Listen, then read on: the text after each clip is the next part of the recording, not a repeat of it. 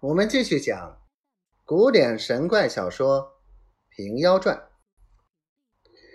知州见他身材短小，不将他为意，乃问道：“你便是那瘸师吗？”左处将左腿一拍，说道：“这只脚可是假的的？”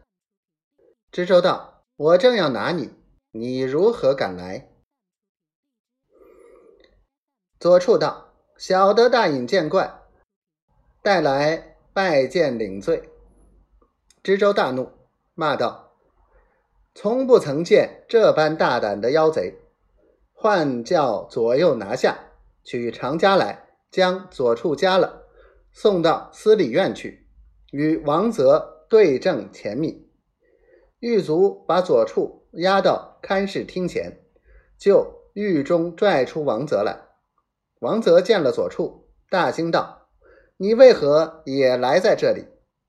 左处道：“不是我进来，如何救得你出去？”司礼院王江问道：“你这汉子从实供说，仓里米，库里钱，怎的样射了去？”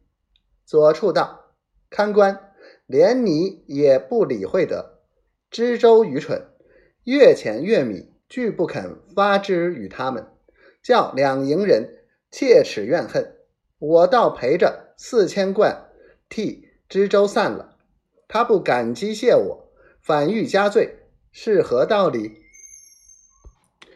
王江焦躁，喝令狱卒着力拷打。狱卒提起杖子，拖翻左处便打。有这般作怪的事，才打一下去，左处全然不觉，倒是。行杖的叫痛，恰似打在自家身上一般。换几个狱卒行杖都是如此，但是打一下便叫起痛来，撇着板子躲向一边去了。王江不信，走下自提杖子去打。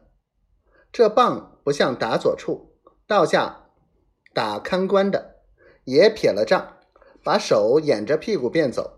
连叫作怪，只见左处哈哈大笑，喝声急，把自己身上和王泽身上的锁子，就如烂葱也似的都断了，家也开了，吓得王江道：“这汉子真是个妖人。”忙叫狱卒并众人一起向前来捉，被左处用手一指，禁住了。许多人的脚疑似生根的一般，一步也移不动。